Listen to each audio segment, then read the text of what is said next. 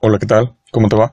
Espero estés teniendo una excelente mañana, tarde o noche. Mi nombre es Israel y te doy la bienvenida a Cuento Historias a lo Estúpido.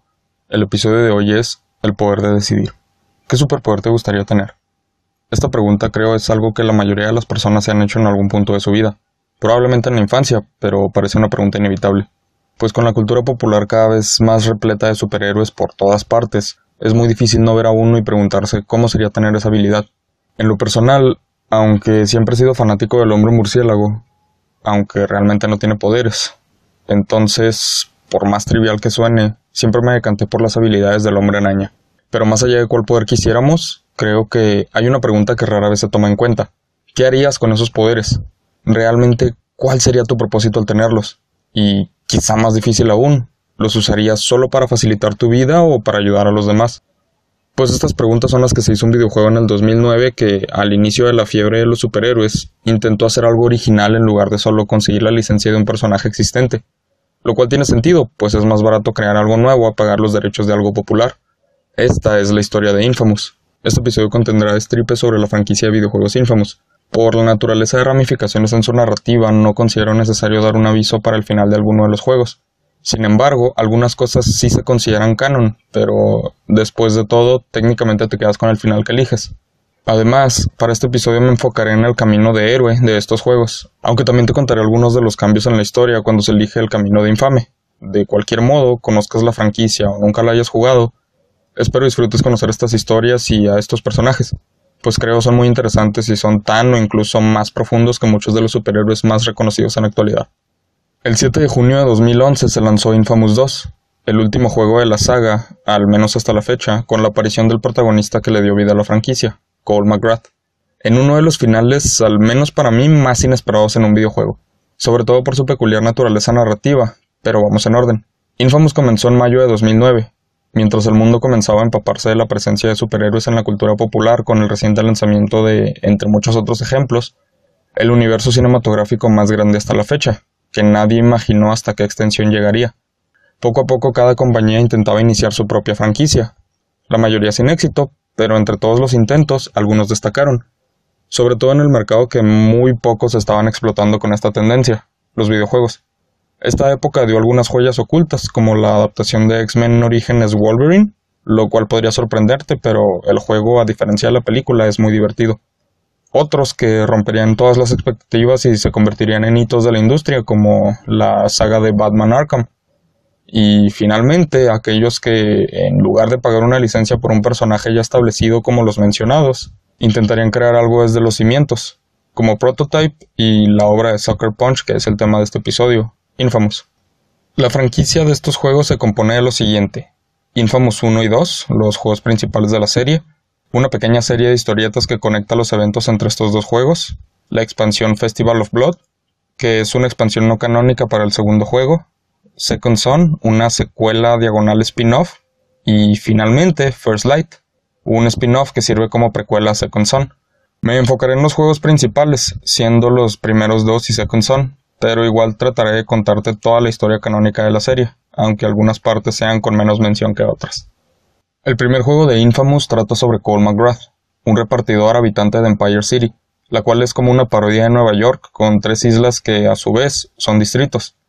El Neón, el cual es el distrito más moderno y comercial de la ciudad. Luego está el distrito de la Madriguera, llamado así por ser el más descuidado y contar con la mayor población de personas sin hogar y criminales de la ciudad. Y finalmente el distrito histórico, el más antiguo de la ciudad, controlado por una organización conocida como los Primeros Hijos. Cole cuenta con grandes habilidades atléticas, practica parkour y sabe moverse extremadamente bien por la ciudad. Todo esto claramente ayuda a su empleo de repartidor. Cole comparte la mayoría de su tiempo con su mejor amigo Sick Dunbar y el resto con su novia Trish Daly, aunque los tres mantienen una amistad más allá de la relación entre Cole y Trish. Una tarde, mientras Cole está en medio de una entrega, una enorme explosión en el distrito histórico destruye parte de Empire City. Cole despierta en el mismo distrito poco después de la explosión bajo el reflector de un helicóptero rescatista, buscando sobrevivientes. Desde este le indican a Cole un camino hacia el distrito Neón, el lugar menos afectado por la explosión. Pero en el camino Cole nota que la electricidad reacciona a su cuerpo. Cuando está por cruzar el puente hacia el distrito Neón, lo que parece ser una tormenta de rayos parece ser canalizada por él y causa múltiples destrozos para después dejarlo inconsciente. Trish, quien perdió a su hermana por la explosión, cuida a Cole junto a Zeke, hasta que éste despierta semanas después para enterarse de lo que ha sucedido en su tiempo ausente. Empire City se ha desmoronado, el gobierno ha decidido poner la ciudad en cuarentena, pues tras la explosión, también una plaga azotó y Empire City fue dejada a su suerte. Mientras sus ciudadanos se quedaron sin ley ni apoyo del gobierno y cada distrito quedó bajo el control de una facción distinta, el distrito neón por los segadores y su líder, una mujer llamada Sasha, la madriguera por los hombres de polvo y su líder, un hombre llamado Alden Tate, y finalmente el distrito histórico por los primeros hijos y su líder, un hombre conocido solo como Kessler. Cuando Cole despierta descubre que la explosión le dio habilidades sobrehumanas, ahora tiene la capacidad de canalizar electricidad con sus manos, pero eso no es todo. Su cuerpo se recupera más rápidamente de lo normal, más se absorbe electricidad. Esta lo alimenta y lo cura y su cuerpo resiste caídas desde alturas extremas. Con la ayuda de sí que entrena en el uso de sus poderes, como no le es posible tomar un arma de fuego, pues la última que tocó explotó en su mano, decide usar sus habilidades como arma, aprovechando que es capaz de lanzar rayos con sus manos. Un día el gobierno anuncia que lanzará suministros al distrito Neón, por lo cual Cole y Zeke se dirigen a la zona de lanzamiento. Sin embargo, un grupo de segadores intenta hacerse con las provisiones, pero Cole se enfrenta a ellos y los derrota, dejando así los suministros libres. Pero aquí se encuentra con una decisión, tomar los suministros para él y sus amigos o dejar que también los civiles tomen suministros, aunque esto signifique que sean menos para ellos. Esta es la primera decisión del juego y donde se introduce la mecánica más importante del mismo, el karma. Infamous deja a sus jugadores elegir su camino, si desean hacer de Cole un héroe o un infame. Dependiendo de sus acciones a lo largo del juego, Cole evolucionará acorde a ellas. Sus poderes y su propia historia varían con el camino elegido. Un detalle que me agrada mucho de la mecánica del karma es el aspecto físico de Cole y cómo cambia con sus acciones. Mientras mayor es el nivel positivo, su aspecto es más claro, con una tonalidad más o menos celeste. Mientras, por el lado contrario, el nivel negativo le da a Cole un aspecto escarlata con manchas oscuras en su cuerpo. Por desgracia, la historia no tiene un impacto notable con las decisiones de Cole. Los cambios son variaciones pequeñas y es comprensible, pues cambiar la historia completamente sería como hacer dos juegos en uno. El cambio notable ocurre hasta el final de cada juego. En este primer caso, si Cole ayuda a los civiles, Trish se muestra orgullosa de él, si no, ella pues se decepciona. Sin importar la decisión, después de esto, en las pantallas de la ciudad aparece una transmisión de La voz de la supervivencia, una persona en contra del gobierno que toma las señales televisivas de vez en cuando a lo largo del juego para hacer comunicados de lo que está pasando realmente en la ciudad. En esta transmisión, La voz de la supervivencia muestra un video donde aparece Cole en medio de un estacionamiento en el distrito histórico, abriendo una clase de esfera que genera una enorme explosión. Él es el culpable del mal que azota Empire City. Al ver este video, Trish deja a Cole, pues lo culpa de la muerte de su hermana y, aunque Zeke se mantiene cerca de su amigo, claramente sospecha de él. Ahora que toda la ciudad lo sabía culpable de la explosión, Cole no estaba seguro. Entonces, junto a Zeke, planearon un ataque hacia una de las barricadas de la ciudad para escapar de Empire y evitar las repercusiones por parte de los civiles. Cuando llega a la barricada, lidera un ataque, pues ya hay muchos civiles protestando para escapar. Avanzan un poco solo para encontrarse con un muro de torretas que abre fuego sobre todos de inmediato. Muchos civiles mueren, pero Cole y Zeke logran huir. Zeke se lanza al agua bajo el puente de la barricada, mientras Cole salta a una cámara montada junto al puente, solo para verse encerrado frente a una mujer, quien se presenta como Moya Jones. Moya es una agente del FBI quien, tras ver el video de Cole, asumió que él intentaría huir, y por eso se preparó para esperarlo. Moya necesitaba contactar a Cole, pues, como le cuenta, su esposo y compañero John White estaba infiltrado con los primeros hijos para investigar a la organización y el desarrollo de un dispositivo conocido como la esfera del rayo. Este dispositivo, capaz de drenar la energía de las personas cercanas y entregársela a quien la activara, fue el responsable de darle sus poderes a Cole. Moya explica que John desapareció una noche antes de la explosión y desde entonces no ha podido establecer ningún contacto con él. Por esto le ofrece un trato. Si él encuentra a John y a la esfera del rayo, ella lo sacará de la cuarentena y limpiará su nombre. Cole comienza a hacer encargos para Moya en busca de John, sin embargo no logran ubicarlo a lo largo de todo el distrito neón. Durante esta búsqueda se encuentra con Kessler, un conductor en extremo poderoso al cual Cole no logra hacer frente. Por alguna razón, toma a Cole por el rostro y, de algún modo, le muestra algún tipo de visión, pero Cole no logra descifrar esos vistazos de lo que podría ser el futuro. Y antes de cuestionar a Kessler, este desaparece. Todos estos encargos, durante los cuales se hace de nuevos poderes, eventualmente lo llevan hasta Sasha, quien solía ser parte de los primeros hijos y ahora es la líder de los segadores, quienes controlan el distrito neón. Sasha resulta ser una conductora también. Conductor es el nombre dado a las personas que obtuvieron poderes a partir de la explosión. Cole se enfrenta a Sasha, quien habla de él como si lo conociera e incluso como si tuvieran algún tipo de relación, aunque él jamás la había visto. Él logra sojuzgar a Sasha y está por interrogarla respecto a los primeros hijos, pero antes de recibir respuesta, unos hombres interrumpen en la guarida con una explosión. Cole queda atrapado bajo unos escombros mientras ve cómo los hombres se llevan a Sasha. Entonces se dirige a la madriguera, la zona más pobre de la ciudad, controlada por los vagabundos que ya habitaban el distrito, quienes ahora se hacen llamar los hombres de polvo y son liderados por Alden Tate, quien también solía ser miembro de los primeros hijos. De hecho, es el hijo de su antiguo líder.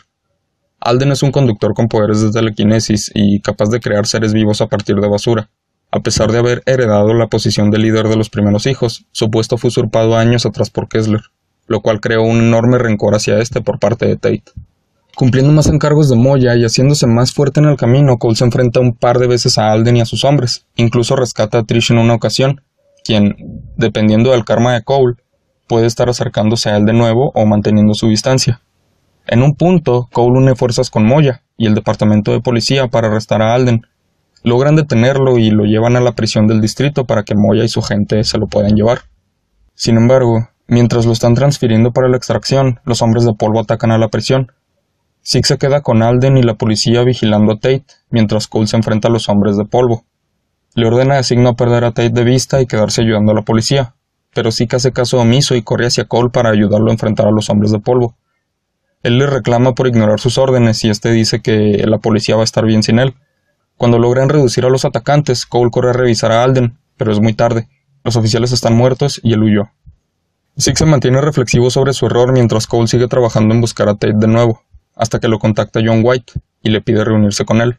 Cole se sorprende, pues, por la preocupación de Moya, John se creía secuestrado o peor pero ahí está, solicitando una reunión con Cole, a solas. Él acude al punto de reunión, sin saber que un helicóptero lo está siguiendo para extraer a John. Este, sin saber el propósito del helicóptero y paranoico por todo su tiempo encubierto, huye, pensando que son los primeros hijos intentando atraparlo. El helicóptero y Cole siguen a John, hasta que aquel destruye la nave y este ha pasado a esconderse de nuevo, para contactar a Cole más tarde. John le dice a Cole la ubicación de la esfera del rayo. Alden la tiene guardada en la cima de su torre, un pilar que él y sus hombres construyeron con basura desde el comienzo de la cuarentena. Cole le pregunta a John si no quiere comunicarle nada a Moya para hacerle saber que está bien, a lo cual John pregunta de qué está hablando. Tras una conversación sobre la agente, John le dice a Cole que se han estado burlando de él, pues nunca ha estado casado y no conoce a ninguna mujer llamada Moya. Por lo cual, Cole corta comunicaciones con ella y comienza a trabajar con White para seguir velando por sus objetivos. Para esto convoca a Zeke a la torre de basura, para asistirlo en la búsqueda de la esfera y redimir su error de haber dejado a Tate escapar. Ya reunidos, los amigos comienzan a escalar la torre de basura hasta la cima, donde se encuentra Alden resguardando la esfera. Cole se enfrenta a Tate mientras Zeke espera la oportunidad de tomar la esfera. Cuando la oportunidad aparece, Zeke de inmediato la toma. Sin embargo, Alden lo amenaza y antes de que Zeke pueda escapar, Kessler aparece en un helicóptero. Atrapado entre dos poderosos conductores, igualmente capaces de acabar con él, Zig se decide activar la esfera, pues todo lo que ha querido está al alcance de sus manos. Los poderes que su amigo tiene ahora pueden ser suyos también, además de que le servirían para defenderse. Pero nada ocurre. La esfera reacciona durante unos segundos solo para retraerse de nuevo. Kessler ríe al ver esto y le hace una propuesta a Zig. Dice conocer el problema de la esfera y le promete entregarle los poderes que tanto desea si le entrega la esfera y se va con él. Cole intenta detenerlo, pero Zig solo mira a su amigo por unos segundos para después subir al helicóptero con Kessler y huir. Ante la pérdida del dispositivo, Alden enfurece y comienza a destruir todo a su paso, tirando así a Cole desde la cima de la torre. Los escombros de esta caen sobre él y lo dejan inconsciente, mientras Alden se dirige hacia el distrito histórico en busca de Kessler. Cuando Cole despierta, John le indica el camino hacia Alden, el puente que da hasta el distrito histórico. Se dirige hacia él y se enfrenta a Tate y a sus hombres. Tras una intensa batalla, logra reducir a su enemigo, quien le ofrece una tregua para enfrentar juntos a Kessler. Pero cuando ve que Cole está dudando, Alden aprovecha para saltar al agua y desaparecer, mientras Cole continúa su camino. Ya en el distrito histórico, Kessler reta a Cole a rescatar a muchos civiles que tiene rehenes, incluida Trish. La mayoría están atados a bombas y tiene un tiempo límite para salvarlos. Después de ir por estos civiles, le presenta un último reto, una decisión más. Quizá la más difícil para Cole hasta la fecha. En una calle, en dos edificios en extremos opuestos, ha colgado rehenes. En un edificio hay seis médicos. En el otro está Trish. Todos los rehenes tienen los rostros cubiertos. Cole puede salvar a Trish, quien también es una médica. o a seis personas desconocidas, pero no tiene tiempo suficiente para ir a ambos edificios. Obviamente, salvar a los seis implica karma positivo, e ir por Trish, karma negativo. Sin embargo, sin importar la decisión, Trish morirá. Si Cole elige salvar a Trish, descubrirá que en realidad ella estaba entre los seis médicos, y si decide salvar a los seis, ella estará donde Kessler dijo. Lo cual es una babosada, o sea, ella de plano se tiene que morir. Pero bueno, de cualquier modo, sí hay una variación. Si Cole elige el karma negativo, o sea, salvar a Trish, alcanzará a ver a Trish antes de que ella muera y ella usará su último aliento para decirle cuánto se decepciona de él y lo malvado que se ha vuelto. Por el lado contrario, si Cole decide salvar a los seis médicos, cuando alcanza a Trish, la abraza en sus últimos momentos. Ella dirá cuán orgullosa está de él y cuánto siente haberse alejado, pues ahora puede ver que es un buen hombre y la muerte de su hermana no fue culpa suya. Tras la muerte, Cole entierra a Trish en el parque del distrito y jura que Kessler pagará por su muerte. Decide atacar a los primeros hijos junto a John. Primero, destruyendo unos globos aerostáticos puestos por ellos que soltaban por la ciudad un gas tóxico creado por Sasha, para después destruir un bloqueador de señal y poder ubicar la esfera del rayo. Durante esto, tanto Zeke como Moya intentan contactarlo, pero él ignora a Moya, quien promete venganza contra Cole, y así lo tacha como responsable de la muerte de Trish para después colgar la llamada y planear la recuperación de la esfera junto a John. El par se dirige a la ubicación de la esfera del rayo y, tras varios enfrentamientos y persecuciones con los primeros hijos, logran obtener el dispositivo y se reúnen en un puerto para el siguiente paso. John le pide a Cole destruir la esfera, pero este se percata de las posibilidades de activarla de nuevo. Entonces se presenta la última gran decisión del juego. Destruir la esfera acabaría con el problema que ha causado, pero activarla podría volver a Cole muchísimo más fuerte, y Kessler no representaría ningún problema para él. Sin embargo, la explosión mataría de nuevo a mucha gente a cambio de todo ese poder. Abro un paréntesis. Hasta este punto, sin importar el karma de Cole, aún se pueden hacer cambios. Sería un proceso muy largo de deshacer todo el karma obtenido de un lado u otro a estas alturas, pero es posible. O sea, así estés muy cerca del límite del karma positivo o del negativo, pues puedes regresar. O sea, puedes hacer buenas acciones para mejorar el karma de Cole aunque esté en, en infame, o puedes hacer malas para empeorarlo aunque ya sea nivel héroe. Pero hay un detalle aquí que me agrada mucho. Si Cole decide activar la esfera, el karma negativo aumenta al máximo y se bloquea ahí. Desde ese punto, no importa cuántas acciones buenas realice Cole, no puede revertir su karma. Y eso me agrada mucho. O sea, es un detalle muy interesante el forzar a Cole a vivir con esa decisión. No importa qué haga si estuvo dispuesto a cambiar miles de vidas por ser más poderoso. Sin embargo, si decide destruirla, aunque el karma positivo aumenta, no se bloquea. Las malas acciones aún pueden afectar el medidor y podría revertirlo si quisiera. Es curioso. Es como si el juego dijera, si eres bueno, siempre puedes volverte malo, pero si eres malo, nunca podrás ser bueno. Porque alcanzar el máximo karma negativo implica, has hecho tantas cosas malas, te has vuelto tan infame que no importa cuánto lo intentes, jamás podrás redimir el daño que has causado. Y me parece un gran detalle, uno muy interesante, y esto también es cierto para los otros dos juegos de la serie con un medidor de karma. Una vez te has vuelto infame, no hay vuelta atrás, es quien eres y deberás vivir con eso. Digo, para un juego sobre superhéroes que no parece ser la gran cosa a simple vista, pues me parece un mensaje bastante profundo. Pero bueno, cierro paréntesis. Sin importar la decisión de Cole, destruir o activar la esfera, esta tiene un tipo de falla. Se abre una fisura y un vórtice de energía emana de ella. Mismo vórtice que atrapa a John y lo desintegra frente a los ojos de Cole mientras éste se aleja antes de ser atrapado también por el vórtice. Cuando la esfera termina su reacción, desaparece junto al puerto y cualquier rastro de John. Kessler contacta a Cole y le ordena verlo en la zona cero de la explosión. Cole asiste y comienza un enfrentamiento. En un punto, un Zeke arrepentido arriba para auxiliar a su amigo, pero sus disparos son fútiles contra Kessler y este rápidamente lo deja inconsciente. El enfrentamiento entre los dos conductores continúa hasta que Cole logra reducir a su contrincante, Kessler intenta ponerse de pie de nuevo mientras susurra. Te amo, Trish. Perdóname. Cole escucha esto y antes de reaccionar, Kessler se lanza sobre él y vuelve a tomarlo por el rostro como en su primer encuentro. Vuelve a mostrarle visiones, pero esta vez Cole comprende lo que Kessler intentaba mostrarle desde el principio. Kessler tenía una familia con la cual vivía feliz, hasta que, sin aviso alguno, una entidad conocida solo como la Bestia atacó. Kessler tenía el poder de enfrentarla cuando apareció, pero no quiso arriesgar a su familia y huyó con ella. Pero nada detuvo a la bestia, solo siguió su camino hasta dar con él. Mientras destruía todo su paso, Kessler vio junto a su familia cómo el mundo se desmoronaba a manos de la bestia, hasta que no hubo a dónde huir, y la familia de Kessler sucumbió ante la entidad igual. Antes de verse muerto a manos de ella, Kessler usó todos sus poderes para reescribir la historia. Logró viajar en el tiempo, mucho antes de la aparición de la bestia, hasta una Empire City aún existente, para poner en marcha los eventos que le otorgaron sus poderes mucho antes de cómo fue en su propia línea temporal. De esta manera, tomó el mando de los primeros hijos, quitando del camino al heredero Alden Tate, y llevándole a la organización los conocimientos suficientes para crear la esfera del rayo muchos años antes de lo que originalmente lo harían, contratando a Cole para entregarle y luego pedirle que le abrieran un lugar, para acelerar la cadena de eventos que en su tiempo le otorgó los poderes. Esta cadena siendo la explosión, la plaga y gran parte de lo ocurrido en la actual Empire City.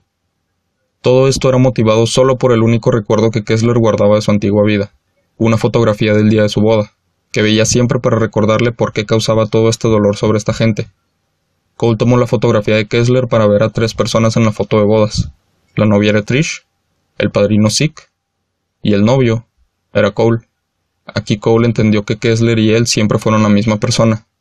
Aquel regresó para asegurarse de que su yo más joven obtuviera sus poderes mucho tiempo antes para darle tiempo de volverse lo suficiente fuerte para enfrentar a la bestia, en el momento en que ésta llegara incluso si eso significaba sacrificar a Trish para asegurarse de que Cole no tuviera nada que proteger al llegar al momento de enfrentar a la entidad que destruyó toda su vida en un futuro alternativo. Kessler volvió para obligarse a sí mismo a hacer lo que no pudo antes. Tras dar este último mensaje a Cole, Kessler fallece por sus heridas del enfrentamiento con su yo más joven, con cierta paz en su rostro, mientras Cole solo mira a su ser futuro, conteniendo una ira que no tiene un verdadero objetivo para descargar y, finalmente, jurar que cuando llegue el momento estará listo para enfrentar a la bestia. Este giro es uno de los mejores giros que he visto en un juego, o sea, en el sentido de que es de las cosas más inesperadas que han pasado, al menos en los juegos que yo he visto en toda mi vida, y realmente es algo muy es algo muy entretenido estar así como que pensando, oh, este vato es un villano, lo tengo que matar, él él es la causa de todo esto, solo para enterarte de que todo eso lo hizo para prepararte para un peor villano. Y pues el hecho de enterarte de que es el Cole del futuro es como que. ¡Ah! Pero está. Está muy bueno. Pero. Como sea. Si Cole es infame, el final lo mostrará negándose a la idea de Kessler y asegurando que sus poderes son solo para tomar lo que quiera cuando quiera. Mientras destruye la ciudad diciendo que mientras no haya nadie más fuerte que él, la ciudad es suya y en una ciudad sin ley, los fuertes toman lo que quieren y los débiles son solo esclavos. Por el otro lado, si Cole es un héroe, al final reflexionará sobre su aventura y cómo pensaba que, erróneamente, todo terminaría con Kessler muerto, pero ahora debe prepararse para un rival mucho más poderoso. Ahora que encontró su lugar en el mundo, debe aceptar que su vida jamás será como antes y sus poderes serán su cruz hasta el día de su muerte, pero los usará para ayudar a la ciudad, mientras recuerda la promesa de venganza de Moya y la traición de Zeke, sin saber qué le espera con estas personas en quienes solía confiar. Observando la ciudad, dice que nunca se había sentido más solitario, dando así fin al primer juego. Este final positivo, si se le puede llamar así, es el final canónico, o sea, es el que se utilizó para continuar la historia. Hayas jugado estos juegos o no, la mayoría de la gente suele olvidar a personajes como Moya, Sasha o Walden Tate. Y con justa razón, pues no aparecieron en la secuela ni en el resto de los juegos. Tendría sentido si por eso asumes que solo se olvidaron de estas tramas y estos personajes, y simplemente quisieron fingir que nunca pasaron. Pero no, Soccer Punch es un estudio con dedicación y estos personajes no terminaron ahí. Entonces, hayas jugado Infamous o no, después de este juego, poco antes del lanzamiento de la secuela, en mayo de 2011 se lanzó por parte de DC Comics una serie de seis números que conecta los eventos entre el primer y el segundo juego. Una historia corta pero muy entretenida. Si no tienes tiempo o interés de jugar los videojuegos, o ya los jugaste pero quieres otra dosis de Infamous, esta serie me parece muy entretenida. Te la recomiendo mucho, sobre todo por ser tan corta, vale la pena y no necesitas los juegos para disfrutar estas historietas. Todo comienza cuatro meses antes de la explosión que sacudiría Empire City con muerte, hambruna y plaga que nadie sabía curar. Kessler y Moya están trabajando juntos mientras aquel le muestra sus experimentos a la mujer. La esfera del rayo es un dispositivo capaz de despertar el gen conductor latente en una persona y darle habilidades sobrehumanas a cambio de la energía de aquello sin el gen. Pero, ¿qué ocurre si se expone un conductor a la esfera más de una vez? ¿Le quitará sus poderes? ¿Podría incluso la exposición a toda esa energía quitarle la vida? Tras estas preguntas, Kessler le muestra a Moya a un hombre atado a una máquina, David. Quien solía ser un guardia de seguridad común y corriente, ahora es un conductor que ha sido expuesto once veces a la esfera del rayo y su aspecto ya no es humano, pero su poder tampoco. Un mes antes de la explosión, Cole McGrath está buscando a la persona que le solicitó una entrega. Está seguro de tener la ubicación exacta, pero nadie quiere recoger el paquete. Entonces recibe una llamada de quien ordenó el paquete, quien le ofrece 500 dólares por abrirlo. Cole duda, pues puede perder su trabajo, pero supongo que no hay mejor manera de decirlo. 500 dólares son 500 dólares. Entonces Cole abre el paquete y este provoca una enorme explosión. Un mes después de la explosión, el ejército asegura que Empire City está segura y el 80% de la plaga exterminada. La gente está volviendo a la normalidad y los suministros son suficientes. Pero más allá de las declaraciones, la realidad es otra. La gente está famélica, muriendo en las calles por el hambre o por la plaga. Lo que haga el trabajo primero. Pero no tienen manera de comunicarse con el exterior. Cole McGrath visita la tumba de su novia mientras el oficial de policía Harms, quien lo asistió durante los eventos que lo llevaron a enfrentarse a Kessler, lo visita. Cole asegura que Harms es la única persona en quien puede confiar actualmente. Lo está ayudando a restaurar los primeros hijos restantes, para acabar con ellos, pues esto implicaría comenzar a restaurar el orden en Empire City. En otra parte de la ciudad, Moya se ha hecho cargo de los experimentos de Kessler. Tienen a múltiples sujetos de prueba, entre ellos han capturado a Alden Tate, antiguo miembro de los primeros hijos y conductor telequinético. Con el inconsciente, Moya ordena a las personas en el laboratorio acelerar el paso. Ella tiene una invasión que planear. Cole y Harms se dirigen al muelle donde aparentemente se encuentran los primeros hijos restantes. Cole desea matarlos a todos, pues los culpa de la muerte de Trish. Junto a Kessler, claro. Cuando acaban con el grupo, Zeke arriba para felicitar a Cole, pero este lo ignora y se retira, mientras Harms pregunta a Zeke si no le agrada a Cole, a lo cual responde que no, o al menos ya no. De vuelta en el laboratorio, una cápsula de contención explota. Es David, quejándose de que Kessler lo dejó ahí para morir e irá por él, pero primero debe alimentarse. De alguna manera parece absorber a una mujer, para después dirigirse a su antiguo hogar, donde encuentra a su esposa muerta y hace reminiscencia de su vida anterior. Kessler le prometió proveer para su esposa y su hija si él accedía a participar de sus experimentos, pero claramente no cumplió, y ahora David promete venganza. Mientras tanto, Cole y Zeke conversan, Aquel le enseña la foto de bodas de Kessler y le cuenta la verdad, cómo este vino al futuro y es él mismo, todo su plan y lo que les depara. Zeke intenta acercarse a Cole mientras él responde que sí, que es todo lo que le queda, pero vaya que lo odia a rabiar. Mientras tanto, Sasha, quien escapó de la custodia de la agencia de Moya, está siendo buscada de nuevo. La gente de Moya la captura y la torturan para extraer una clase de fluido que su cuerpo excreta, el cual tiene la capacidad de controlar a quien entra en contacto con él. Quieren usarlo para atrapar a Cole, Sasha se niega y dice que Cole la salvará, pues incluso si Kessler, quien fue su amante, la traicionó, Cole no hará lo mismo ahora. Pero es inútil, la extracción continúa sin problemas. Zeke y Cole están reunidos de nuevo, hablando sobre el siguiente paso para tener el control de la ciudad. Zeke intenta apoyar a su amigo, pero este no deja de pensar en que lo ha perdido todo y como Kessler se aseguró de destruir todo aquello que lo convirtió en la persona que es, y quizá no sea capaz de reconstruirse.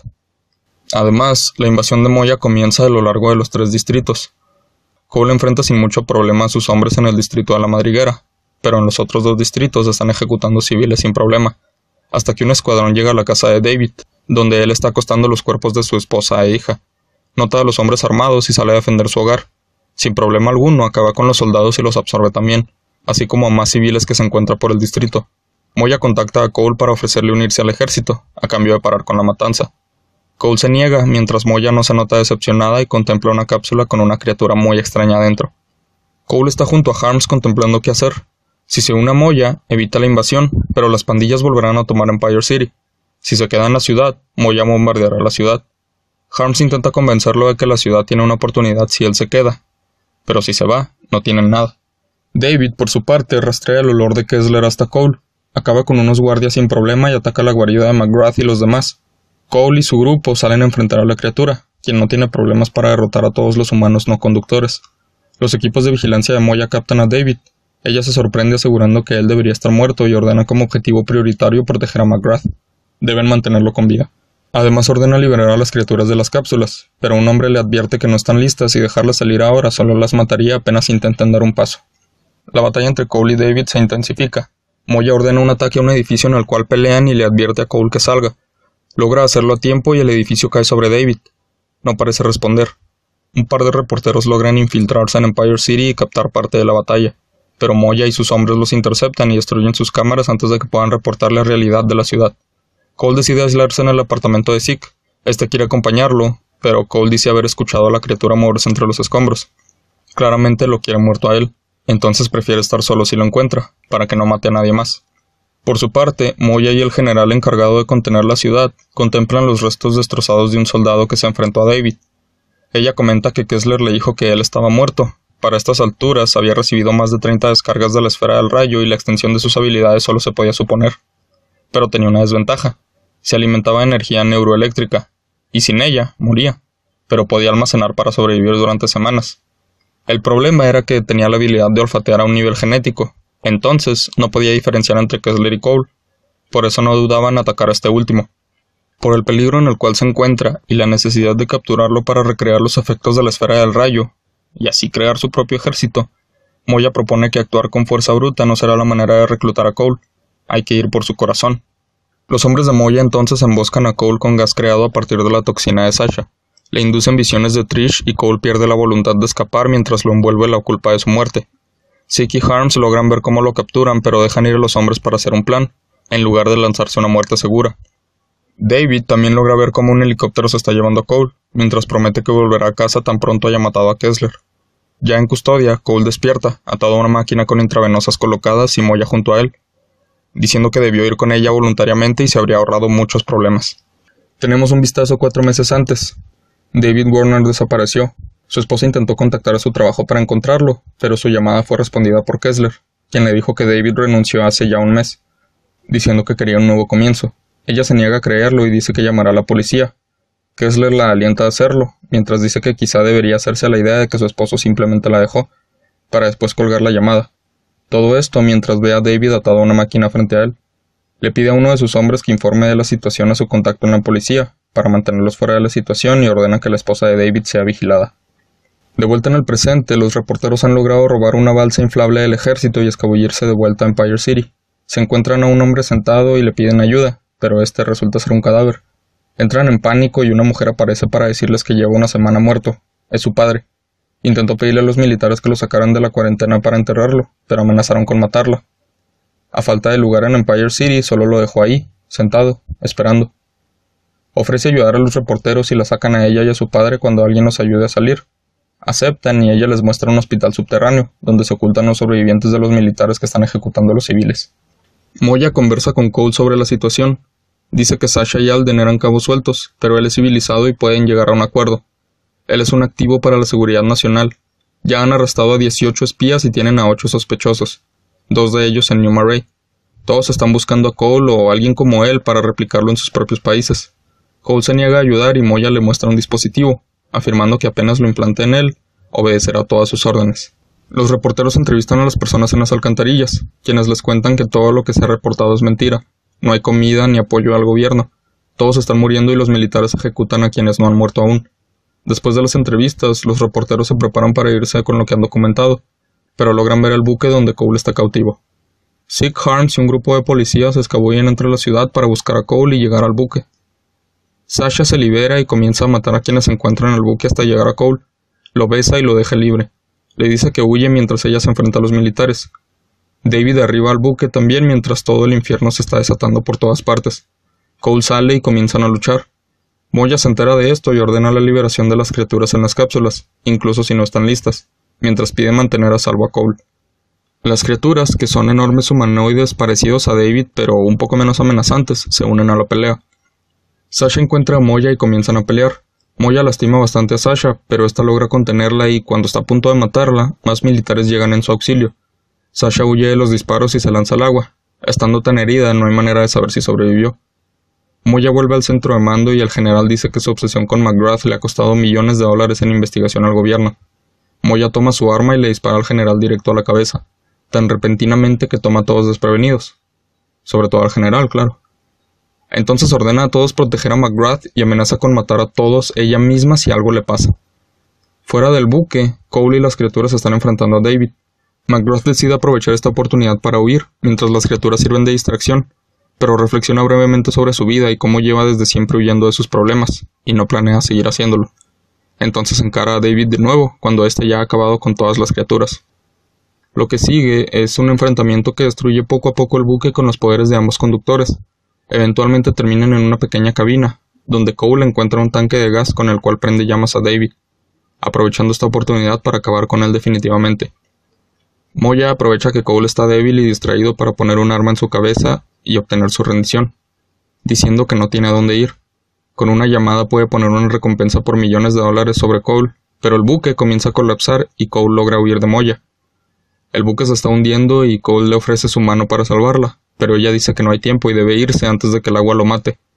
Cole dice que jamás se perdonará, pero sale y salta del buque antes de su hundimiento, mientras Moya se hunde y se ahoga. La noticia de la realidad en Empire City finalmente sale a la luz, con imágenes captadas por los reporteros, quienes logran salir de la ciudad. El gobierno pone la culpa sobre Moya, quien aseguran actuó sin permiso de sus superiores y culpan a Cole, quien dicen sigue prófugo de la justicia y lo están persiguiendo. Mientras tanto, la cuarentena en la ciudad se mantendrá hasta nuevo aviso. Finalmente, Cole y Zeke están preguntándose si David de verdad estará acabado, cuando aquel recibe una llamada, una mujer llamada Lucy Cubo, que trabajó con John White en la NSA, necesita hablar con él. Una historia que continuará en Infamous 2. Volvemos al inicio de esta historia. Tras un videojuego exitoso y seis números de historietas que sirvieron como puente, el 7 de junio de 2011 se lanzó Infamous 2, el cual comienza con Lucy Cubo conociendo a McGrath. Ella le cuenta que trabaja con Sebastian Wolf, un científico que trabajó en la fabricación de la esfera del rayo, y juntos pueden ayudarlo a prepararse para la llegada de la bestia pero debe acompañarla a New Marais. Cole acepta y mientras él y Zeke se preparan para el viaje, justo antes de partir, la bestia aparece en Empire City, mucho tiempo antes de lo esperado. Cole la enfrenta e incluso parece derrotarla, pero lo toma desprevenido y suprime gran parte de sus poderes. Cole usa todo su poder restante en una tormenta eléctrica como último recurso. Ambos caen al agua y sus compañeros suben a Cole al bote para huir hasta New Marais. Cole despierta durante el camino para enterarse de que la bestia ha destruido Empire City por completo y está arrasando con toda la costa este del país, camino hacia New Marais. Durante el viaje en bote, construye junto a Zeke el amplificador, un arma capaz de canalizar sus poderes. Una vez en New Marais, se enteran de que una milicia dirigida por un hombre llamado Joseph Bertrand ha tomado el control de la ciudad y la mantienen sitiada. Contactan con Wolf, quien les indica dónde encontrar un núcleo explosivo, el cual contiene energía de campo de rayos, la misma energía que emanaba de la esfera del rayo. Wolf es buscado por la milicia, pero logran rescatarlo y le enseña a Cole el propósito del núcleo explosivo. Sirve, junto a otros, para cargar el inhibidor de campo de rayos, o ICR, un dispositivo que ayudaría a detener a la bestia. Cole absorbe el poder del núcleo explosivo, pero esto lo deja inconsciente. Cuando despierta, cuenta con un nuevo poder, pero durante su desmayo, Wolf fue secuestrado por la milicia. Cole espera que Kuo consiga más información sobre el paradero de Wolf, mientras, con la ayuda de Zeke, comienza a hacerse una reputación en esta nueva ciudad, donde solo es conocido por ser el demonio Empire City. Esta reputación claramente dependerá del karma de las acciones realizadas por Cole. Más adelante, Cole se dirige a un evento donde el líder de la milicia, Joseph Bertrand, será orador. En el evento, Bertrand tacha a Cole de demonio, tal como ya se le conocía en Empire City. Esto torna a la población en su contra, pues no ha tenido tiempo suficiente de hacerse su propia reputación. Durante el evento, aparecen unos monstruos salidos del pantano. Cole los enfrenta y Bertrand aprovecha el caos para escapar. Por su parte, Kuo consigue la ubicación de Wolf y junto a Cole se dirigen a salvarlo. Logran sacarlo de su cautiverio, pero durante la huida un camión de la milicia los impacta y Wolf muere. Cole logra esconderse, pero Lucy es secuestrada. McGrath y Zeke intentan ubicarla y durante su búsqueda conocen a otra conductora, Nix, quien le entrega otro núcleo explosivo a Cole a cambio de su apoyo atacando a la milicia. Apoyar las acciones de Nix después de este punto representará karma negativo para Cole, pues Nix se decanta por el caos y la violencia. Encuentran la ubicación de Lucy y Cole se dirige a rescatarla, la encuentra y la libera, pero no antes de que la milicia tuviera tiempo de experimentar con ella, y así liberar sus poderes latentes, pues Kuo resulta ser también una conductora, de hielo. Los experimentos puestos sobre ella se utilizaron para compartir sus habilidades a humanos no conductores, y así convertirlos en soldados con habilidades de hielo. A partir de este punto, apoyar las acciones de Kuo representará karma positivo. Aunque Lucy terminó muy débil por los experimentos, logra recuperarse y continúa ayudando a Cole, mientras aprende a utilizar sus poderes. Durante sus acciones por detener a la milicia, McGrath rescata a Sarah, una chica que la milicia ofreció como sacrificio a las bestias del pantano, además de ser sobrina del líder de los rebeldes, Roscoe LaRoche. Los rebeldes son la mayor oposición que hay a la milicia. Kuo le muestra a Cole que el cementerio ya no tiene capacidad. Una plaga peor a la de Empire City está azotando New Marais, y no se dan abasto con los muertos. Él no puede evitar culparse por esto, pues dicha plaga surgió desde la explosión que le dio poderes. Cole consigue un nuevo núcleo explosivo y después acompaña a Nix a conocer el lugar donde obtuvo ella sus poderes. Muchos años atrás, Bertrand atacó su comunidad y una explosión similar a la de Empire mató a todas las personas alrededor, excepto a dos, Nix y Bertrand, revelando así que ambos son conductores. El equipo se entera de que la milicia se encuentra atrincherada en un fuerte abandonado. Ahí resguardan el dispositivo de transferencia de poderes, además de que se encuentra escondido Bertrand. El dispositivo es el que utilizaron para compartir los poderes de Lucy. Junto a los rebeldes logran repeler a la milicia, pero Bertrand logra escapar de nuevo. Sin embargo, el dispositivo de transferencia sigue intacto y le resta carga para un último uso, además de que contiene un núcleo explosivo. Cole aprovecha para intercambiar poderes con alguna de las conductoras. Obviamente, intercambiar poderes con Nix será karma negativo, e intercambiarlos con Cubo será positivo. Sin importar la decisión, Cole recibirá los poderes de su compañera, pero el dispositivo causará muchos daños antes de que la conductora también pueda recibir los poderes de Cole. Entonces él queda inconsciente, pues el intercambio de poderes implicaba absorber el núcleo en el dispositivo. Cuando Cole despierta se dirige hacia un enorme ruido en el distrito. Se encuentra un monstruo enorme del tamaño de un edificio haciendo destrozos por la ciudad. Tras un enfrentamiento con la milicia, los rebeldes y Cole, la bestia es derrotada y expulsa una enorme nube de humo. Entre el desastre, McGrath logra notar que la bestia se convierte en Bertrand, quien huye hacia otro distrito antes de que alguien note que él es el monstruo. Cole lo persigue hasta el siguiente distrito y ayuda a la Roche a recuperar poco a poco el control de la ciudad. Él le entrega otro núcleo explosivo y Cole regresa al escondite de Zeke, para enterarse de que el ICR fue creado para curar la plaga, la cual surgió por sobreexposición al campo de rayos. En otras palabras, la plaga sí fue culpa de Cole. El equipo descubre que Bertrand está creando los monstruos del pantano y liberándolos en la ciudad. Nix decide domar algunos de los monstruos para su uso personal, mientras Cubo quiere exponer a Bertrand, quien es el culpable de convertir a las personas en los monstruos de pantano. Los convierte utilizando sus poderes como conductor, tal como él se transforma en un monstruo. Sí que encuentra un misil termonuclear que Wolf guardó en caso de que sus experimentos salieran demasiado mal.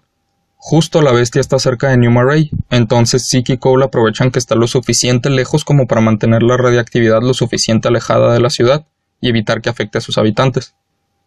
Los amigos logran lanzar el misil. La explosión deja una enorme secuela, pero ya no hay señal de la bestia. Sin embargo, un vórtice se forma en la orilla de la ciudad, similar al que hubo en Empire City cuando Cole activó la esfera y ésta se tragó a John White. Ese vórtice implica algo. La bestia sigue viva. Cole sigue el rastro de la bestia, pero de alguna manera no se puede encontrar, a pesar de ser una entidad de un centenar de metros de altura. Mientras está buscando, termina en una trampa puesta por Bertrand, quien le ofrece hacer equipo para eliminar a la bestia. Cole duda que Bertrand cumpla su promesa después del enfrentamiento y por lo tanto tarda en aceptar. Apenas nota la duda, Bertrand ordena a sus hombres matar a Cole. Este intenta llamar por ayuda a Kuo o a Nix, dependiendo del karma, pero ninguna está cerca. Sin embargo, Sig llega de tiempo para acabar con los tiradores y liberar a Cole, mientras Joseph escapa una vez más. Cole se sorprende al ver a su amigo y se disculpa por haber sido tan injusto con él, pues lleva desde aquel momento en la torre de Alden siendo distante con Zeke, pero este dice que era justo después de haberlo traicionado.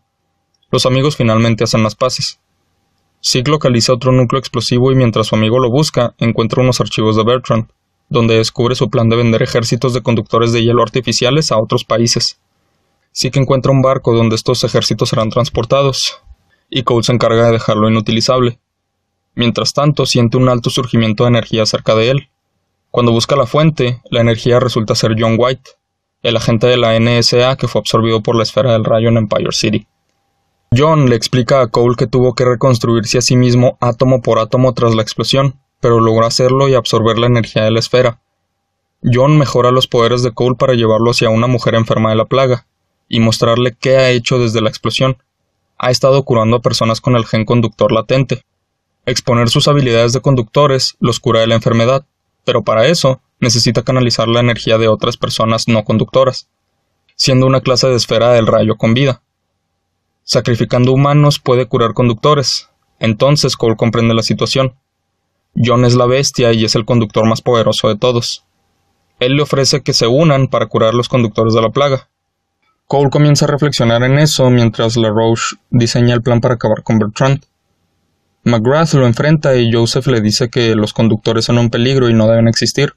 El resto del equipo lo acorrala y asume su forma de monstruo. Todos unen fuerzas y finalmente logran acabar con Bertrand. Zeke consigue información sobre el siguiente núcleo explosivo, y mientras Cole lo consigue, John lo sigue contactando para conseguir que se una a su causa, hasta que se enteran de que John mató a todos los monstruos del pantano que Nix había domado, lo cual la lleva a pedirle a Cole que lo mate. Con el último núcleo y el ICR cargado, el equipo se reúne para activar el dispositivo. Cole les cuenta la verdadera naturaleza de la bestia, para después activar el inhibidor. Mientras lo activa, un fuerte dolor ataca a Nix, Lucy y Cole. Al notar cómo están muriendo, Sig le arrebata el dispositivo a su amigo, causando fallas en él. Entonces comprenden el alcance del ICR. No solo mata a la bestia, puede matar a todos los conductores. Discutiendo el posible resultado de esto, se presenta la última decisión del juego, la cual implica un cambio de bandos. Lucy dice que deben seguir el plan de John, pues sobrevivirán las personas evolucionadas, ergo los conductores. Mientras Nix y Zeke dicen que deben activarlo, no solo por la venganza de ella, sino por el bien de la humanidad. Ahora trataré el final de este juego en ambos caminos. Al igual que en el primero, el final de héroe es el canónico, entonces primero te contaré el lado infame. Cole se une a Kuo mientras Nix huye con el ICR y Zeke se retira decepcionado. El primer par se une a John y comienzan su ola de destrucción a través de New Marais. Pero Nix aparece con el ICR y, aunque con poca potencia, pues se dañó, es suficiente para debilitar a John. Aunque Cole se enfrenta a Nix para detenerla. Ambos luchan con bastante poder, pero al final Cole logra matarla con el amplificador. Este cae del cuerpo de Nix y Zeke lo toma con una mano, mientras con la otra sostiene un arma con la cual apunta a su mejor amigo diciendo al menos debo intentarlo. Cole responde lo sé, y ambos atacan, pero Cole rápidamente mata a Zeke. John, moribundo, por el poder del ICR, le entrega toda su energía a Cole, quien tiene la convicción suficiente para seguir con el plan por su cuenta, para después morir. Tras matar a su mejor amigo, no hay quien se oponga a Cole.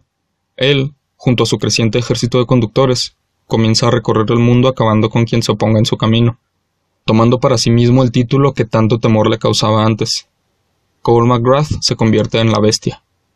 Por otro lado, si Cole decide activar el ICR, Kuo intenta robar el dispositivo. Al no tener éxito, se retira indignada, asegurando que se arrepentirán. Sí que encuentra un modo de volver a cargar el ICR, por medio de múltiples estaciones en la ciudad. Cole le da su último adiós a su mejor amigo, sabiendo que no habrá tiempo para despedirse cuando active el dispositivo, pues este implica su muerte y la de todos los conductores.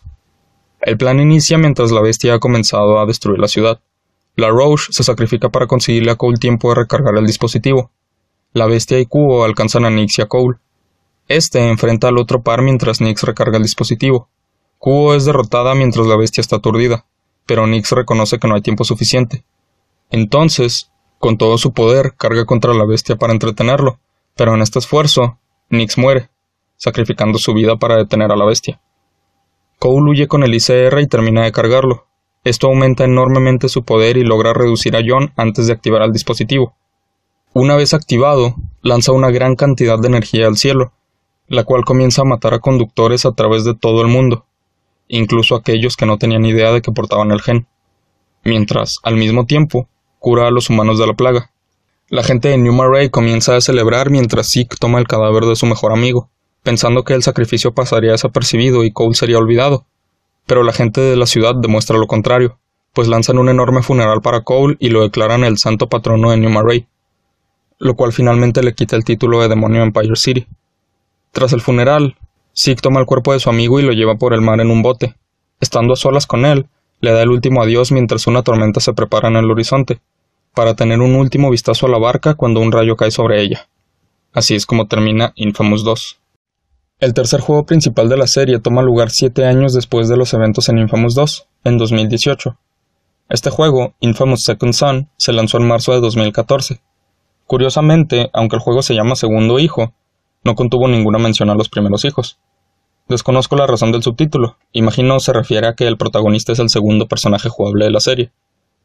En fin. Tras los eventos ocurridos en New Marais, el gobierno temía que se repitiera lo ocurrido con los conductores, por lo cual crearon el Departamento de Protección Unificada o DUP. A pesar de lo insinuado al final de Infamous 2, no todos los conductores murieron tras la activación del ICR, aunque sí la mayoría. Por temor a que se repitiera otro John White u otro Cole McGrath, el DUP comenzó a cazar a los conductores restantes y a encerrarlos en Cardon Cay, una prisión especializada para encerrar a los conductores y experimentar con ellos. Después de años cazando conductores, el gobierno siente que el DUP ha logrado su trabajo, entonces comienza a disolver el departamento poco a poco, para transferir los conductores a otras prisiones. La historia de este juego ocurre alrededor de Delsin Rowe, un nativo americano rebelde de 24 años, parte de la tribu Akomish. Pasa la mayoría de su tiempo vandalizando y poniendo en vergüenza a su hermano Reggie, quien acaba de ser elegido sheriff y es el encargado de arrestarlo una y otra vez, como él mismo asegura. Cuando lo atrapa después de vandalizar un cartel donde se anuncia que Reggie es el nuevo sheriff, los hermanos presencian un vehículo del DUP descarrilarse. En este vehículo transferían a tres conductores, Hank Daughtry, Abigail Fetch Walker y Eugene Sims. Los últimos dos logran huir, por lo cual Reggie los persigue, pero Hank termina atrapado bajo los escombros. Entonces Delsin se aproxima para ayudarlo, solo para que Hank lo tome como rehén cuando Reggie aparece. Durante el enfrentamiento, Delsin intenta quitarse a Hank de encima, pero cuando toma su mano, absorbe algún tipo de energía de Hank y termina inconsciente. Como notarás, la adquisición de poder en este universo implica desmayarse, o cualquier situación importante realmente te va a dejar inconsciente. En fin. Despierta unos minutos después para ver un camino de destrucción sobre el cual Reggie y Hank han librado una persecución. Delsin nota que ha adquirido habilidades del conductor, es capaz de convertirse en humo y aprovecha esta habilidad para cruzar entre los escombros que cubren el camino. Encuentra a su hermano bajo algunos escombros y lo ayuda a escapar. Este le dice que no use sus nuevos trucos, como los denomina, pero Delsin los aprovecha para alcanzar a Hank hasta un edificio cerrado, el cual está empezando a incendiarse con Betty dentro. Betty es también parte de la tribu Akomish y es como una figura materna para Reggie y Delsin. Este último ayuda a Betty a huir mientras persigue a Hank por el edificio en llamas. Lo empuja hasta la salida, donde es atrapado por Brooke Augustine, la líder del DUP, y una conductora con habilidad sobre el concreto. Augustine interroga a Delsin sobre su encuentro con Hank, y aquí se presenta la primera gran decisión del juego. Cuando Brooke amenaza con interrogar a todos los Akomish si él no dice la verdad, Delsin puede confesar sus nuevos poderes o dejar que su tribu sufra. Pues Brooke lo tortura atravesando sus piernas con concreto para que hable. Al notar el sufrimiento de Delsin, ella dice, sí, me han dicho que duele, en tono de burla. Sin importar la decisión, Delsin termina confesando que absorbió la habilidad de Hank, pero Brooke piensa que se está burlando, pues eso es imposible. Entonces lo deja inconsciente y comienza a torturar al resto de la tribu. Delsin despierta una semana después, completamente curado, para ver que sus nuevas habilidades incluyen la recuperación rápida. Pero el resto de la tribu no tuvo la misma suerte, pues todos fueron torturados por Augustin y están muriendo. Remover el concreto de sus cuerpos es imposible por métodos quirúrgicos, la única manera de removerlo es de la misma manera en que fueron incrustados, o sea, con los poderes de Agustín. Delsin convence a Reggie de llevarlo a Seattle, donde el DUP se encuentra establecido actualmente, para buscar a Augustin y absorber sus poderes. Seattle está cubierto con conductores de concreto creados con un método similar al de los conductores artificiales de New Marais, a los cuales Delsin no puede absorber sus poderes, pues solo los conductores primarios, o sea, quienes nacieron con el gen, pueden entregarle esos poderes. Tras unos días en la ciudad, los hermanos descubren que hay un asesino serial conductor. Delsin quiere sus poderes para ayudarle en el enfrentamiento contra Augustin. Eventualmente descubren que el responsable de los asesinatos es Abigail Fetch Walker, y no va tras gente al azar. Solo asesinó a traficantes de droga en venganza por la muerte de su hermano Brent, quien murió dos años atrás en un caso aún sin resolver. La historia alrededor de la muerte de Brent es el centro de la historia de Infamous First Light, el último juego de la serie hasta ahora, cuya protagonista jugable es Fetch, y es una historia muy interesante. Pero no es una entrada principal de la franquicia, sirve más como precuela a Second aunque igual es un juego muy divertido, pero mucho más pequeño que su predecesor. Delsin localiza a Fetch y durante un enfrentamiento absorbe sus poderes. Ella es una conductora de neón y, dependiendo de la decisión de Delsin, puede intentar convencerla de desmantelar al DUP y detener a los traficantes, o bien, de matar a todos los enemigos de los conductores. Por cierto, el DUP se ha encargado de hacer ver a los conductores como enemigos de la sociedad, nombrándolos bioterroristas para aumentar el pánico entre la gente. Cualquier persona que los llame conductores se considera aliado de ellos y enemigo del Estado. Tras aliarse con Fetch, Delsin se entera de que Augustin está concentrando al DUP en el distrito Lantern. Entonces él aprovecha sus nuevos poderes de neón para cruzar el puente arruinado por la líder del departamento.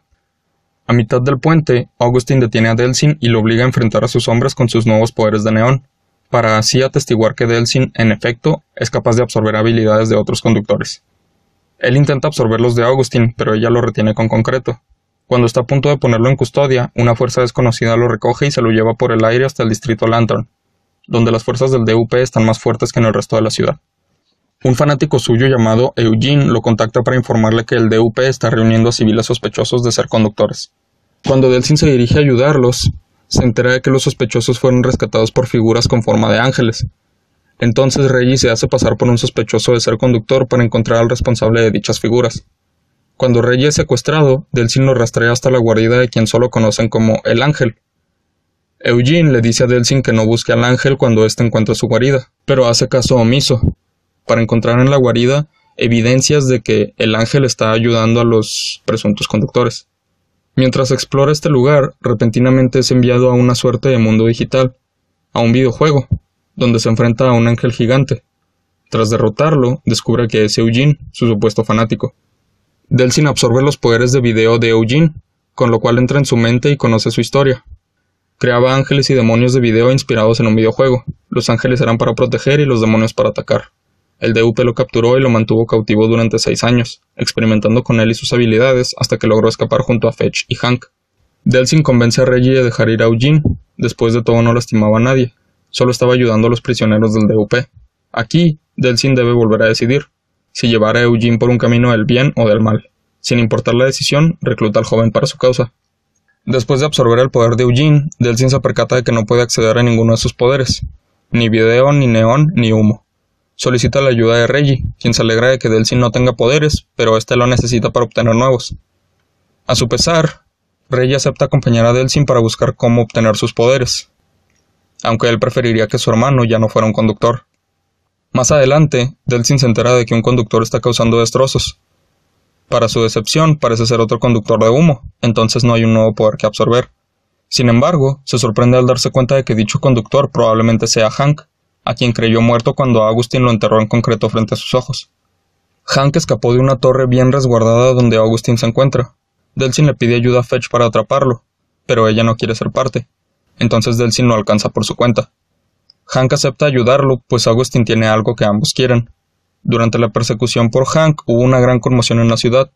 Este le cuenta a Delsin que esa conmoción fue el DUP atrapando a Eugene y a Fetch, a modo de compensar el escape de Hank para no aparentar que ya no tenían el control.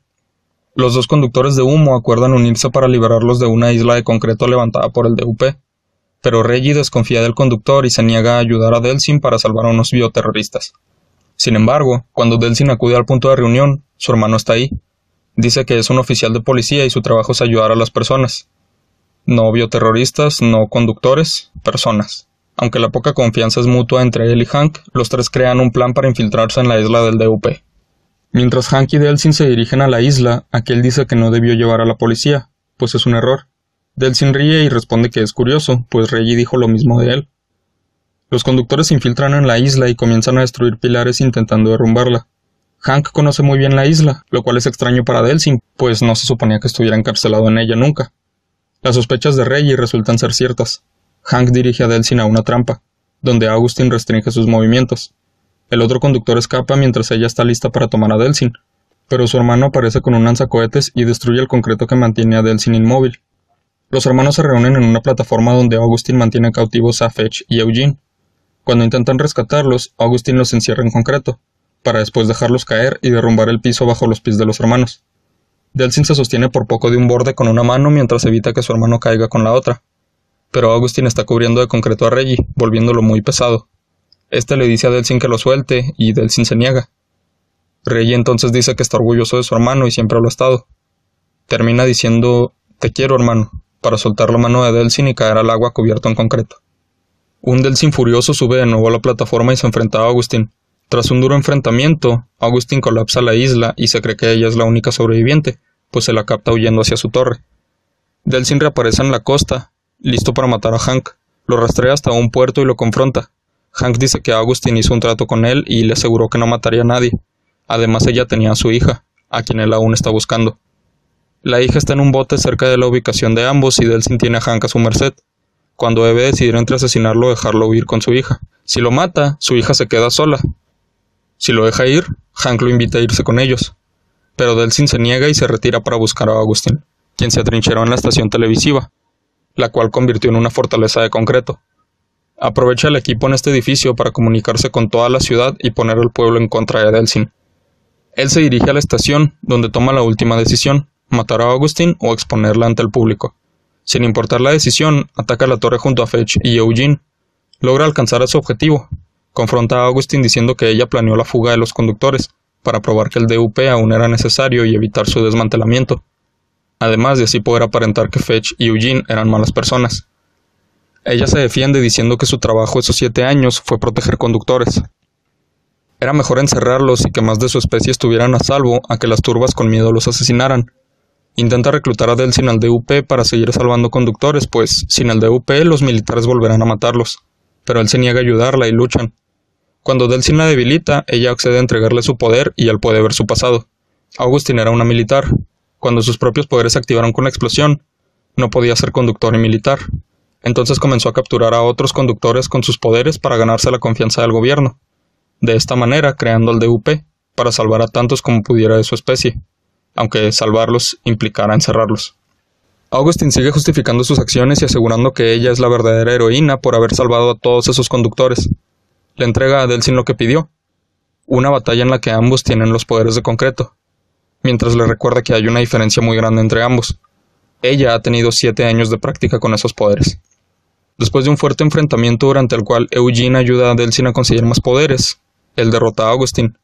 La inmoviliza con concreto en sus piernas para decir, sí, me han dicho que eso duele, mientras ella yace asustada en el suelo. Aquí llegan los dos posibles finales. Una vez más, el karma positivo es canon. El contrario no lo es, y empezaremos con este. Si Delsin se ha vuelto infame, tras derrotar a Augustin la lleva hasta la azotea de la torre y la lanza al vacío hacia su muerte, vengando así la de Reggie. Ahora, junto a Fetch y Eugene, pueden apoderarse de Seattle, mientras él planea ir a Cordon Key y absorber los poderes de todos los conductores presos. Pero antes de eso, aún tiene que regresar con su tribu. En la puerta lo recibe Betty, quien lo recrimina por sus acciones destructivas en la ciudad. Delsin le pregunta si ella ha olvidado que todos morirán sin sus poderes. Ella, después de llamarlo una desgracia para la memoria de sus ancestros y la de su hermano, así como de decir que ya no es un Akomish, dice que recuerda bien el objetivo de sus poderes y que jamás se le va a olvidar para finalmente azotar la puerta en su rostro. Delsin, furioso, se eleva al cielo para asestar un golpe destructivo sobre la casa Akomish, destruyendo esta y seguramente matando a todos los heridos dentro.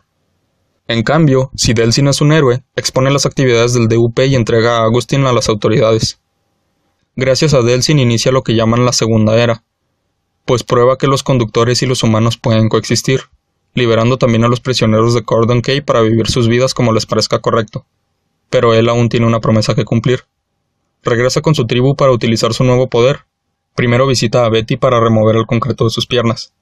Ella pregunta por Reggie y Delsin le cuenta lo sucedido. Delsin hace un mural en honor a Reggie diciendo Te quiero, hermano, te voy a extrañar, para retirarse y dar fin al juego y a toda la franquicia hasta ahora, en realidad. Aunque el último juego lanzado de la serie haya sido First Light, como es una precuela, Second Son es lo último en el orden cronológico, entonces, desde el 2014 no hay noticias sobre un juego más o historieta o nada realmente, y probablemente no lo haya por un tiempo, pues Soccer Punch se dedicó a su nuevo proyecto, Ghost of Tsushima, un juego bastante anticipado, al menos por mí, que se lanzará en julio de 2020. Pero no hay ninguna noticia sobre su siguiente proyecto. Muchas personas especulan un Infamous 3, pues el segundo juego dejaba abierta la posibilidad de que Cole regresara a la muerte. De hecho, Cole estaba planeado para aparecer en Second Son, no se sabe si como un recuerdo o cuál sería la naturaleza de esa aparición. Probablemente no vivo, pero no hay manera de saberlo. Sin embargo, el desarrollo de Second Son fue cortado alrededor de un año, y muchas de las cosas planeadas pues no se incluyeron. Y es raro, pues cuando se trata de desarrollar videojuegos, algo tan corto como un mes menos de desarrollo puede significar un producto mediocre. Pero, incluso con un año menos de desarrollo, Second Son fue una entrega bastante buena. Creo que los personajes y la historia sufrieron por este desarrollo corto, pero se compensa en que el juego en sí es uno bastante pulido. Y para haber tenido tanto tiempo menos de desarrollo, salió mejor a muchos juegos que se retrasan durante años. En fin, me encantaría jugar un nuevo Infamous en un futuro cercano, pero lo veo poco probable.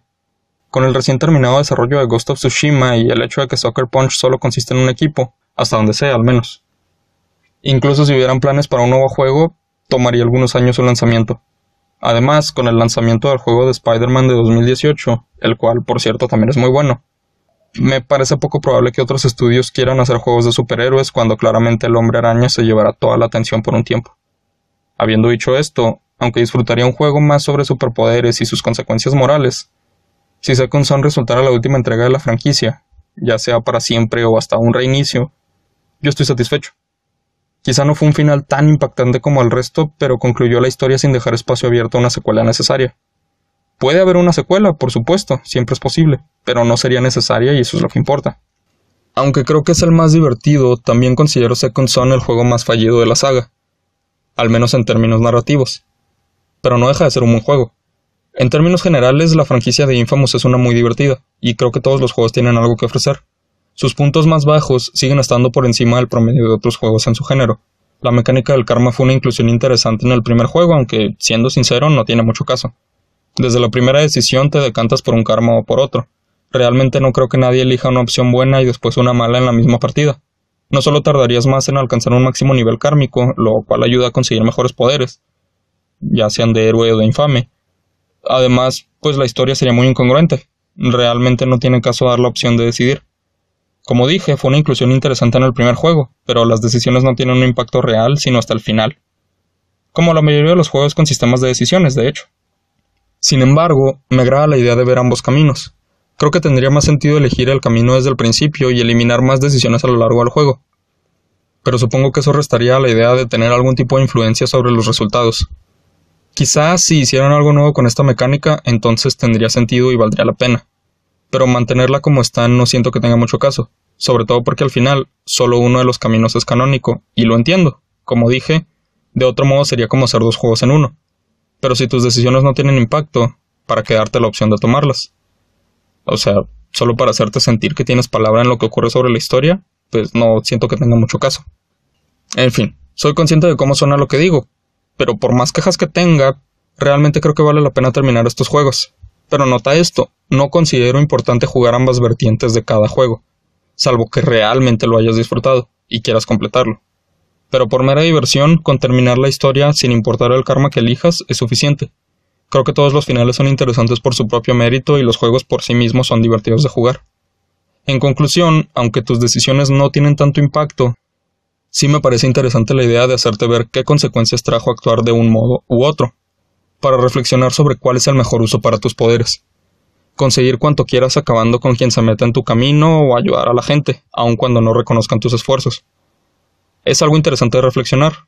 Claro que son solo juegos. No tienes que llevarte un mensaje ni nada. Divertirte y jugarlos es más que suficiente. Así es como llegamos al final del poder de decidir. Estos juegos implementaron una perspectiva nueva a la idea de los superpoderes en este medio, y la dicotomía moral de contar con esos poderes. En una época en la cual las compañías intentaban montar la tendencia de utilizar superhéroes en cine y televisión, Soccer Punch creó a sus propios personajes con historias originales, claro, inspiradas en otros trabajos y demás. Un dato curioso es que la inspiración para estos juegos vino más de películas que de historietas. Pero bueno, después de toda esa inspiración, crearon historias nuevas, tratando con la dificultad de hacer lo correcto y la sencillez de hacer lo incorrecto. Pero cada camino tiene sus propias consecuencias y el protagonista, así como quien lo controla, o sea tú, debe aprender a vivir con ellas. ¿Qué prefieres? ¿Miedo o respeto? ¿Odio o amor? ¿Héroe o infame? Te invito a seguirme en mis redes sociales como arroba chalepodcast si quieres enterarte de los siguientes episodios y de más información respecto al podcast. Mi nombre es Israel y esto fue Cuento Historias a lo Estúpido, la historia de Infamous. Espero la hayas disfrutado. Hasta la próxima.